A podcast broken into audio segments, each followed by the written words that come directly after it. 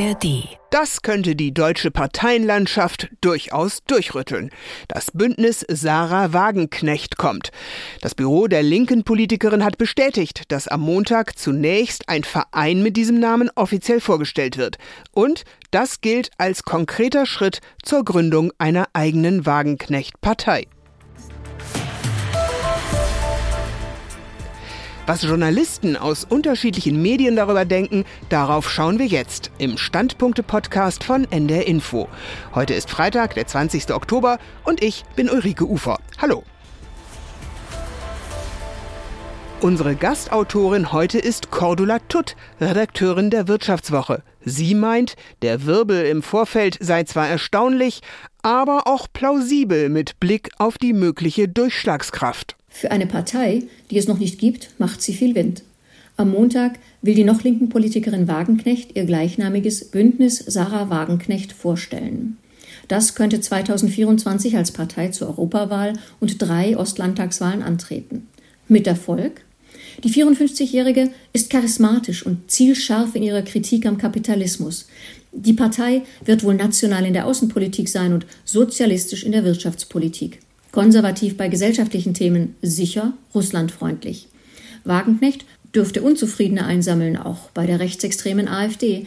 Menschen, die linksautoritär ticken, Umverteilung wollen und ihre Leistung nicht anerkannt sehen. Eine Umfrage bescheinigte der Phantompartei schon 29 Prozent Unterstützung im Osten, im Westen 19 Prozent. Das heißt aber noch nichts.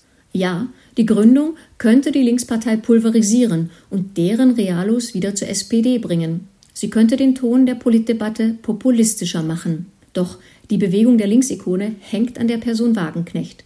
Die gilt als Einzelgängerin und wenig interessiert an Mühen der Parteiarbeit. Am Montag steht ein Unternehmer beim ersten Termin mit auf der Bühne. Es wird aber mehr Macherinnen und Macher brauchen. Politik ist eben erstmal erfolgreiche Organisation. Meint unsere Gastautorin Cordula Tutt von der Wirtschaftswoche. Auch viele Tageszeitungen greifen das Thema auf.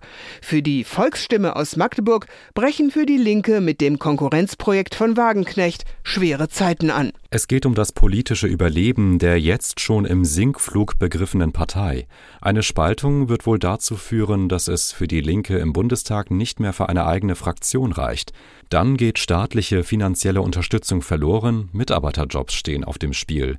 Will sich die Linke aus dieser dann existenzbedrohenden Lage befreien, muss sie mehr denn je zusammenstehen.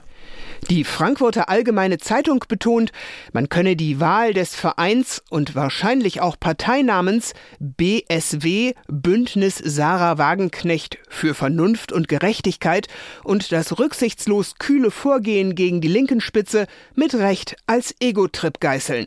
So hat es in hilflosem Zorn Janine Wissler getan, die Parteivorsitzende der Linkspartei.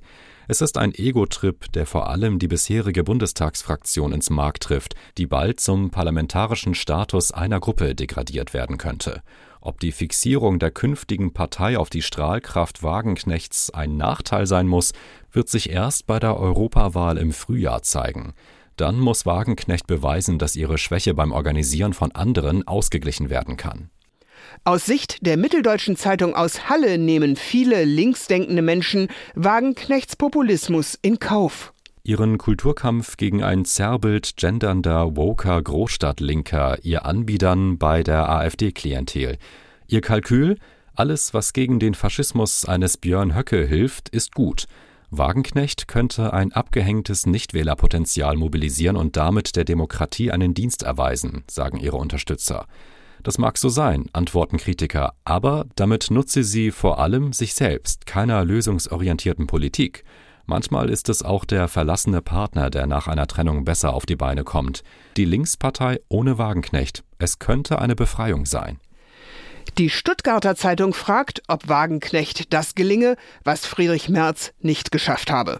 Halbiert sie die AfD? Die anderen Parteien sollten nicht darauf hoffen. Vielmehr ist die Gefahr groß, dass im Osten Landtage gewählt werden, in denen es kaum noch gestaltungsfähige Mehrheiten gibt. Ampel und Union müssen einen nationalen Konsens bei der Migration finden. Die Ampel muss regieren, ohne sich ständig in ihre Einzelteile zu zerlegen. Sonst produzieren sie alle zusammen ein zersplittertes Parteiensystem wie in Italien, das die Deutschen immer erschaudern ließ. Deutlich fällt das Fazit unserer Hauptstadtkorrespondentin Bianca Schwarz aus. Sie findet Wagenknecht Nerve, weil sie seit mindestens zwei Jahren laut nachdenke, unter anderem darüber eine eigene Partei zu gründen. Um Inhalte gehe es dabei aber selten, meint Schwarz sollte es aber. Und deswegen täte Sarah Wagenknecht gut daran, Klartext zu reden, ihre Partei zu gründen und dann schnell auch Inhalte und Menschen für ihre neue Partei vorzustellen. Wer in ihrem Namen was vertreten soll, wird entscheidend dafür sein, dass das Interesse an der Sarah Wagenknecht Partei mindestens so lange anhält wie das Interesse an der Spekulation über die Sarah Wagenknecht Partei.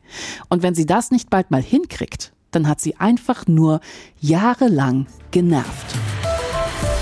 Die Meinung von Bianca Schwarz aus unserem Hauptstadtstudio.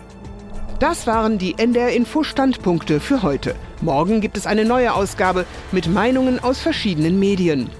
Ihr könnt den Podcast auch abonnieren, zum Beispiel in der ARD Audiothek. Einen schönen Freitag wünscht Ulrike Ufer. Ein Podcast von NDR Info.